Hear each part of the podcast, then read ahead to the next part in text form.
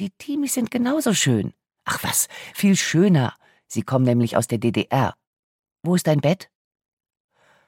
Alle Neuankömmlinge wurden als erstes zu ihrem Bett geführt.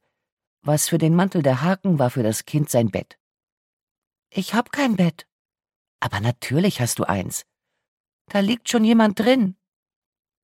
Schlafsaal 4 war zurzeit mit 18 Mädchen belegt. Neun links, neun rechts. Neuzugänge und Abgänge wurden bei der täglichen Lagebesprechung im Büro der Heimleiterin erörtert. Also könnte das Mädchen recht haben. Es fehlte ein Bett. Vorsichtig öffnete Martha die Tür zum Schlafsaal und spähte hinein. Die Fenster waren im Gegensatz zum Erdgeschoss nicht vergittert. An der Stirnseite hing ein Porträt des Staatsratsvorsitzenden Erich Honecker. Daneben, nicht ganz so groß, ein Bild von Juri Alexejewitsch Gagarin, dem so früh verstorbenen sowjetischen Kosmonauten, dem ersten Menschen im All. Wohin solltest du denn? flüsterte sie. Da hinten.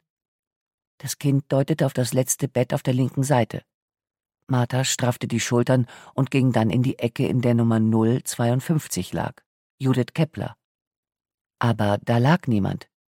Die Decke war zurückgeschlagen, sogar die Pantoffeln standen noch da, und auf dem Boden lag ein Timi. Ein dunkelbraunes, abgezotteltes Plüschtier, doppelt so groß wie das, was Martha immer noch in der Hand hielt. Und leider auch doppelt so hässlich. Das musste ein Irrtum sein. Hilflos sah sie sich um aber 052 war nirgendwo zu sehen. Vielleicht war sie im Waschraum? Sie überzeugte sich, dass die Gemeinschaftsduschen und die Toiletten leer waren. Als sie wieder bei dem rätselhaften Neuzugang angekommen war, bemerkte sie, dass einige Mädchen im Schlafsaal aufrecht in ihren Betten saßen und sich die Augen rieben. Hinlegen. Sie fielen um wie erschossen.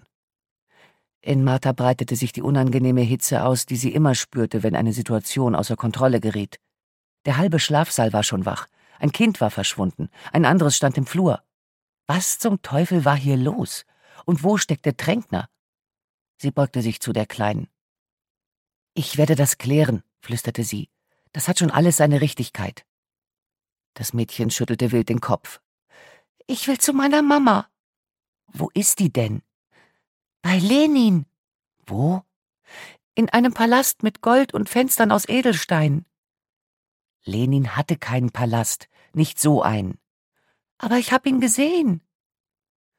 Martha hatte schon zu viele Lügen gehört, um nicht zu wissen, dass sie bei Kindern dieses Alters immer ein Körnchen Wahrheit enthielten. Wo kommst du denn her? Aus Berlin. Hm, woher auch sonst. Und immer wieder die See als Fluchtweg in das, was für diese Menschen die Freiheit bedeutete.